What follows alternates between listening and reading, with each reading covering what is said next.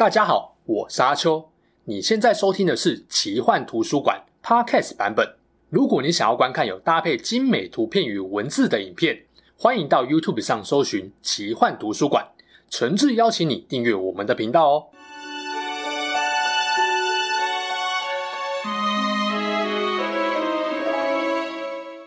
Hello，大家好，我是阿秋，来聊聊神秘奇幻的主题故事。不知道大家还记不记得谁才是魔界最强精灵王这支影片？我在这个影片的结论是，虽然严格来说凯兰崔尔没有称王称后，但要论战力强度，第二纪元以来他基本上就是中土世界精灵中最强的一位。刚好前阵子亚马逊力量之戒影集设定的时代就是第二纪元，也让我们有机会看到在魔界故事的四五千年前，凯兰崔尔经历了哪些人事物，他又是如何转变成。我们在《哈比人》跟《魔戒》电影中看到那位高洁、和蔼又不失威严的女王模样呢？虽然《力量之戒》不少内容都是二创改编，按原著设定来看，第二纪元的凯兰崔尔不该是影集那个想法跟行动都还带着许多冲动性独行侠，但至少影集充分展现了他的勇气、胆识与判断力，让人期待他更加成熟的转变。今天这集就要来聊凯兰崔尔的强大是如何炼成的。在拿到水之戒南亚之前，他经历了哪些风霜雨雪？以他的能力，真的有办法打败索伦吗？影片有力量之戒影集的重要雷，还没看影集怕被爆雷，请先不要看影片。简单讲一下精灵族的背景，在远古的双树纪时期，精灵苏醒于中土大陆东方的库维伊恩。后来，为了保护又美又可爱的精灵们，诸神决定召唤他们，让他们一路向西，越过贝列盖尔海到维林诺，受神的庇护，并见识维林诺双圣树散发的耀眼光芒。接着就有所谓的大远行，精灵分别由英格威、芬威、埃尔威分三队带领，前往蒙福之地。在这个过程中，精灵分成了好几组，各有不同的特色。有兴趣的可以去看《谁是魔界最强精灵王》的影片。而对于魔界故事来说，最重要的有两族，一个是曾经到过维林诺，后来因为要讨伐大魔王而回到中土大陆的诺多族，代表人物有费诺、凯兰崔尔跟凯勒布里鹏。而凯兰崔尔是诺多族前往中土大陆后，到最后还存活的唯一诺多王族。另一个是好不容易到中土最西边海岸，最终却没有出海的辛达族，代表人物是埃罗廷葛、瑟兰都伊跟勒苟拉斯。凯兰崔尔出生于双树纪元一三六二年的维林诺，他是初代诺多精灵王芬威的第三个儿子费纳芬的女儿。在诺多王室中，只有费纳芬跟他的后裔全是金发，这个血统是传承自费纳芬的凡雅族母亲英迪斯。凯兰崔尔美丽动人的金发就是这样来的，也因为他的发色如同双圣树的光芒，据说费诺就以此为灵感，打造出蕴含双圣树光芒的精灵宝钻。根据未完成的故事设定，凯兰崔尔的身高大概有一百九十三公分，强壮好动，在女性精灵中非常罕见。她相当美丽，也很睿智，还住在维林诺时，就从亚凡娜跟奥利那边学到了很多知识。在性格上，凯兰崔尔很会洞悉人性，她仁慈善良，善解人意，也有一些身为诺多王族的骄傲与任性。双树纪元一四九五年，改变诺多精灵全族命运的一件事发生了。魔苟斯在佛密诺斯杀了凯兰崔尔的祖父，初代诺多至高王芬威，并夺走精灵宝钻。身为芬威的大儿子，也就是精灵宝钻的创作者费诺，满腔怒火，发表了慷慨激昂的演说，说服了许多亲族离开维林诺，回到中土大陆追杀魔王，夺回宝钻。费诺跟他的儿子还发下毒誓，将不惜一切代价夺回宝钻，追杀试图拦死宝钻的所有生灵。这就是很有名的费诺誓言。同样在诺多王室中影响力很大的凯兰崔尔，向来跟他的大伯费诺不合，但这次费诺的演讲打动了他。虽然他没有跟着发下毒誓，但凯兰崔尔怀抱着在远方建立王国并统治中土的梦想，最终决定加一跟随族人前往中土大陆。很有意思的是，凯兰崔尔的老爸费纳芬其实不是很想离开维林诺，毕竟在维林诺的日子美好又欢乐，但是。他的子女们听到大哥的演讲后，几乎都燃起了无比的热情跟野望。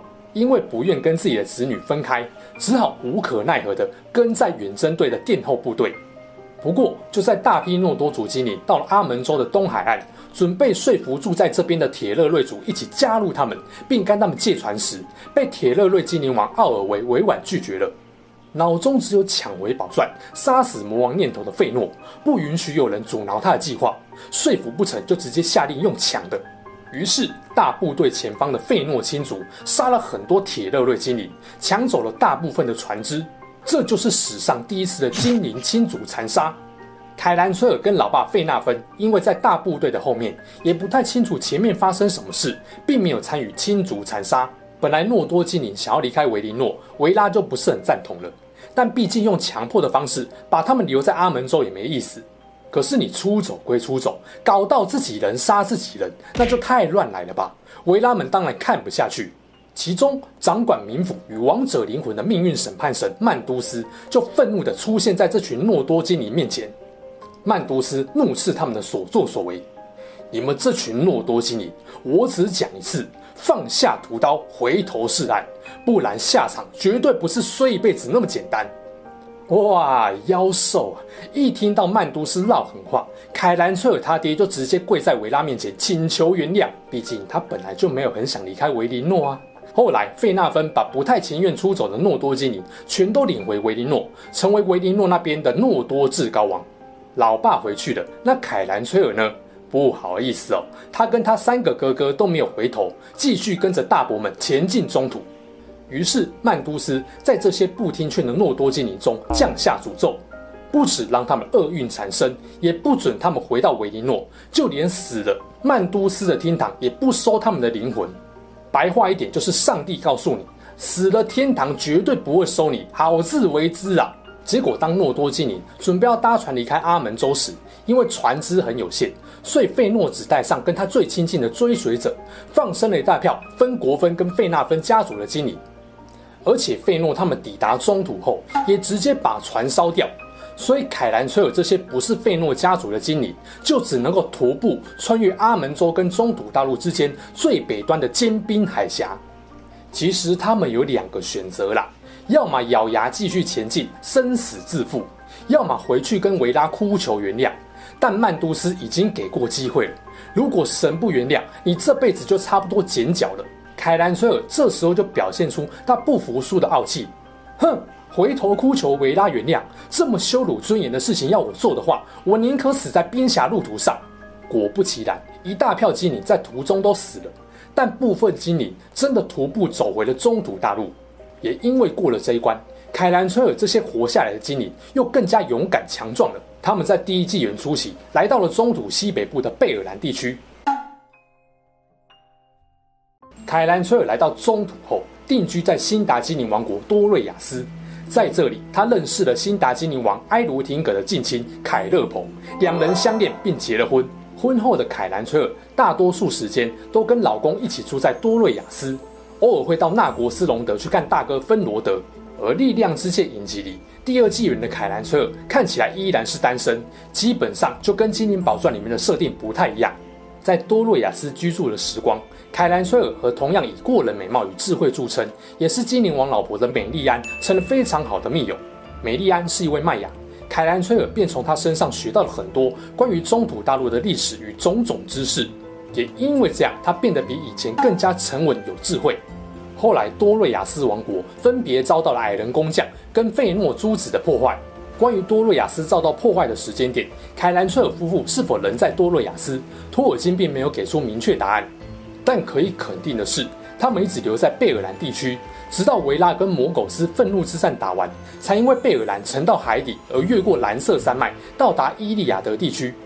第一纪元的故事主轴围绕在诺多精灵跟魔苟斯争夺精灵宝钻的多场战争过程中，凯兰崔尔的三位哥哥先后死去，尤其大哥芬罗德最后可以说是被索伦弄死的。因此，除了他本身对邪恶势力的厌恶，对索伦的恨会深，也不是没有道理的。关于凯兰崔尔，第二纪元是他记录比较少的时期。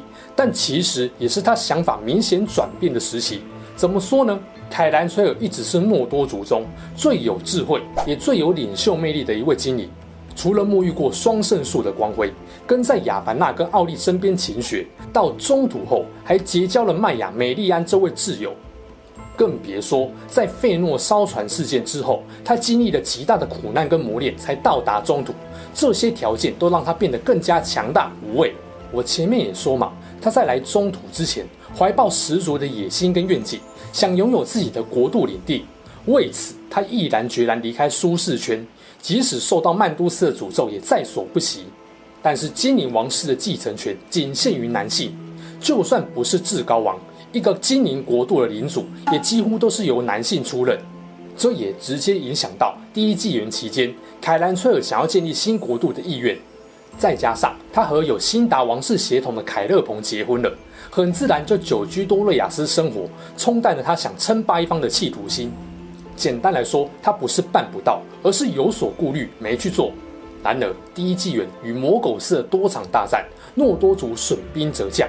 一大票有双圣树 buff 跟有王室血统精灵都去找曼都斯报道了，这也让他认真思考自己在中土到底想做什么，还能做什么。而这时候会影响他建立新国度的因素也不在了，毕竟哥哥们都死了，别说哥哥了，跟他同辈还活着的王族只剩下他了。也就是说，在中土论辈分，他已经是诺多族最资深的精灵。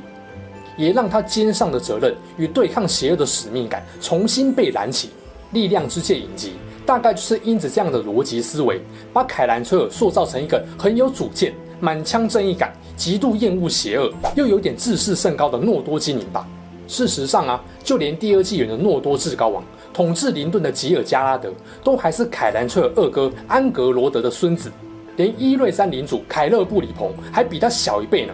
只是基于精灵不会老的设定，你会觉得影集中的凯兰崔尔好像就是一个冲动的年轻人。哎，等等，你说为什么凯勒布里鹏在影集会是中老年人的形象？这你就要问编剧了，我也无法理解啊。要理解凯兰崔尔的心态转变，也不能不提一件事。前面说曼多斯诅咒了硬要回中土的诺多精灵，不止降下厄运，还禁止他们回蒙福之地。但魔苟斯在愤怒之战落败后，维拉们选择宽恕了诺多精灵，许多幸存的诺多族笑着哭着回到了神庇护他们的故乡。但是脾气很硬的凯兰崔尔拒绝了，等于他拒绝了维拉两次。为什么他选择留在中土大陆？理由众说纷纭。一个可能的原因是他高傲的自尊心使然。凯兰崔尔并不觉得当初离开维林诺有错，毕竟他没有参与亲族残杀。那为什么费诺家族的锅也要他们金发费纳芬家族一起背呢？既然不觉得自己有错，那干嘛被原谅？如果接受了维拉的原谅，岂不等于承认自己确实有错在先？另一个可能的原因是他依然希望能够拥有一方领土，这是他决定到中土最重要的内在动机。而这两种原因其实不冲突，我认为应该都有。影集则是用了其他理由，让他因为有功可以乘船回到维林诺。但结果没有变，他在最后一刻觉得使命未了，跳船企图游回中土。啊，笑死啊！没船来就，真的会游到死。第二季元初，凯兰崔尔跟凯勒蓬先在林顿居住过一段时间，后来翻过蓝色山脉进入伊利亚德地区，有不少诺多、辛达族的精灵都跟着他们或加入他们。在伊凡丁湖停留的期间，凯兰崔尔的女儿凯勒布里安也诞生了。大约也是在这个时期，凯兰崔尔意识到东方有邪恶正在兴起，于是他带着驱逐邪恶的使命前往东方，在迷雾山脉脚下的伊瑞詹王国停了下来。大概也是在伊瑞詹生活期间，他开始熟悉迷雾山脉另外一端居住着不少辛达跟希尔凡精灵的罗斯洛利安。当然啦、伊瑞詹后来发生了索伦指导精灵工匠打造力量之戒的大事。凯兰崔尔虽然没有识破索伦来者不善的伪装，但也不信任他。等到领主凯勒布里鹏意识到索伦天大阴谋时，已经太迟了。在这之前，凯兰崔尔已经到了罗斯洛利安。当凯勒布里鹏带着精灵三戒在内的多枚力量之戒去找凯兰崔尔商量下一步时，他们摧毁戒指的计划也失败了。最终，他们只能选择隐藏戒指。水之戒南亚由凯兰崔尔保管，而这枚蕴含强大力量的戒指。在索伦的魔戒被夺走后，也进一步增强了凯兰崔尔的力量。第二纪元中期，伊瑞詹被索伦大军攻陷后，凯兰崔尔夫妇到过艾隆建立了瑞文戴尔一段时间。这段期间，艾隆跟凯勒布里安相恋结婚了。没有错，凯兰崔尔也是艾隆的丈母娘哦。所以后来《哈比人》电影中，身为乖女婿的艾隆跟着丈母娘一起出来砍怪，也是很正常的。伊瑞詹覆灭后，迷雾山脉以西的诺多精灵。主要就以西北边吉尔加拉德坐镇的林顿，跟东北边的瑞文戴尔为主要根据地。凯兰崔尔有时候会在瑞文戴尔停留，有时候会造反罗斯洛利安。虽然从来没有称王或成为领主，但他身为当时极少数的光明精灵，在中土一直很有分量，也不乏有精灵追随在他身边。由于索伦打造魔界，控制中土的野心毕露，第二纪元中后期。精灵、矮人与人类对抗邪恶的目标就很明确了。不过，这三个主要种族也不算合作无间，所以索伦的势力一直没有遭受重大打击。对于诺多精灵的王族来说，中土黑暗势力的消长跟他们的命运息息相关，不可能坐视邪恶之身而毫无作为。身为诺多至高王的吉尔加拉德责无旁贷，诺多族最古老且最强大的光明精灵凯兰崔尔也义无反顾从旁协助。于是，第二纪元尾声的三四二九年，当索伦进攻刚铎，隔一年，吉尔加拉德就和伊兰迪尔组成了精灵与人类的最后同盟。最终，诺多至高王战死，人类领袖之子埃希铎获取魔戒，将中土的历史推向了新的纪元。虽然人类强盛的努曼诺尔帝国在上个纪元被维拉惩罚摧毁了。但遵从维拉的人类王族也在帝国覆灭前，到了中土建立新的王国。第二纪元末，诺多至高王的战死，以及人类获取魔戒，象征了精灵的时代已经过去。这是个由人类主控中土命运的新时代。由于吉尔加拉德也没有子嗣，诺多族就不再有号令中土的至高王。拥有精灵三界的凯兰崔尔、瑟丹跟艾隆，实际上就成为引领精灵对抗魔王的领袖。后来，瑟丹把火之戒给了甘道夫，再加上萨鲁曼跟瑞达加斯特两位迈雅，这几位组成的圣白议会，可以说就是中土的正义联盟。几千年下来，因应时局演变与凯兰崔尔累积的智慧历练，他明白邪恶依然需要被驱逐，但精灵已经不再是，也不需要是中土故事的主角了。即便在名义与实质上，他都已经是诺多精灵的最高领袖，他也放下了对权力地位的追求。大约在第三纪元一一零零年左右，一股名为死灵法师的邪恶势力建立了多尔戈多要塞，与罗斯洛利安隔着安多因河互相对望。他意识到邪恶再度群聚，所以在罗斯洛利安加强防御，以对抗多尔戈多，并调查死灵法师的真实身份。到了第三纪元一九八零年，凯萨多姆地下深处的炎魔觉醒，灭了矮人王国，罗斯洛利安可以说是腹背受敌。再加上隔年一九八一年。罗斯洛利安原本的辛达族领袖失踪，凯兰崔尔跟凯勒彭便再次回到此地，被选为领袖。但是他们拒绝称王，这对夫妻从此成了这个地方的领主与夫人。凯兰崔尔种植了许多金黄色的梅龙树，并用水之界的力量保护罗斯洛利安，所以这里后来又被称为黄金森林。接下来的故事我在蛮多支影片都提过，这边就不细谈了。简单来说。第三纪元一一零零到二八五零年左右，凯兰崔尔、甘道夫等人都在调查多尔戈多死灵法师的身份。凯兰崔尔虽然没有担任圣白议会的领袖，但实际上他的分量有多重，智慧有多高，法力有多强，众人皆知。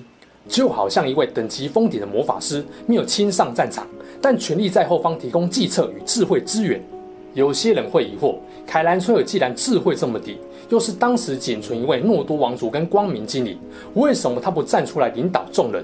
例如圣白议会，他干嘛不当领袖，而是希望甘道夫来当？这有几种可能的原因。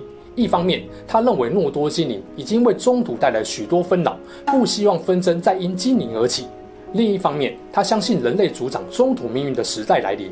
加上甘道夫这些麦雅的协助，让他不需要站在第一线，也能为对抗邪恶做出贡献。更重要的是，他明白黄金森林是中土集中的战略要冲，他必须专心用水之戒守护此地，阻止索伦势力向西越过安都因河。否则，一旦索伦进入摩瑞亚跟炎魔结盟，对中土必然造成更大的破坏。第三纪元三零一八年的十二月，凯兰崔尔从外孙口中得知，佛罗多把魔戒带到瑞文戴尔，并决定带着他前往末日火山。在远征队抵达罗斯洛利安时，他考验了每位成员的决心。他从佛罗多眼中看到了智慧与勇气，允许他使用能够知晓过去、现在与可能未来的凯兰崔尔之镜。当佛罗多提议将魔戒交给他时，凯兰崔尔思考许久，最终拒绝了。他的丰富阅历与顶尖智慧，让他明白，无论他的出发点有多么良善，接受魔戒的下场就是，最后也无可避免会被腐蚀成一位暴君。他放弃了身为光明精灵的骄傲自满，抛弃了长期以来曾让他受曼都斯诅咒的权力欲望，接受了精灵时代已经过去的命运，所以他才会说：“我通过了试炼，我愿意随历史消逝，遁入西方，继续保有凯兰崔尔的名号。”作为中土最有力量跟智慧的精灵，远征队临走前，他给了每一位成员一份特殊且适合他们的礼物，并预言甘道夫将回归队伍。后来，多尔戈多的邪恶军队曾经多次袭击罗斯洛利安，但在凯兰崔尔力量的守护下都失败了。直到魔戒被毁，索伦败亡后，凯兰崔尔亲自参与了摧毁多尔戈多的战役，彻底驱逐了笼罩在幽暗密林的邪恶。第三纪元三零二一年，不管是他抵御索伦的种种攻击，还是从拒绝魔戒的考验中得到了救赎，如今再也没有什么能够阻止他回到西方故土了。他与艾隆。甘道夫、佛罗多、比尔博等人共同乘船回到了维林诺。影片的最后，我们来回顾一下凯兰崔尔跟邪恶势力的互动历史。第一纪元时期，基本上他和凯勒鹏多半待在多瑞亚斯，在多场精灵跟魔苟斯的战役中，并没有关于他突出的表现记录。尽管他有极高的智慧跟勇气，但毕竟女精灵没有王位继承权。实际指挥领导精灵军队的职责也不会交给他，而女性通常也不会到战场前线作战，所以没有他骁勇善战记录很正常。第二纪元，凯兰崔尔即使已经成为辈分最资深，也是诺多王族中唯一还活着的光明精灵，但诺多王室还有至高王基尔加拉德在，于是他虽然知道自己得挺身而出，帮助中土对抗黑暗邪恶，但他依然尊重至高王的领导权。第二纪元中期的一个重要转捩点是他拿到了水之戒南亚，强化了凯兰崔尔的力量。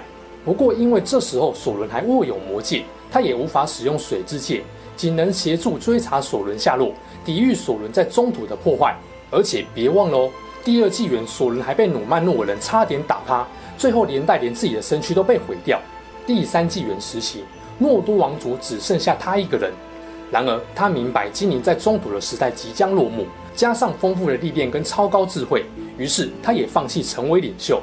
最好的印证就是他不领导圣白议会，同意治理罗斯洛利安，却反对称王，甚至最后还拒绝了诱惑力极高的魔戒。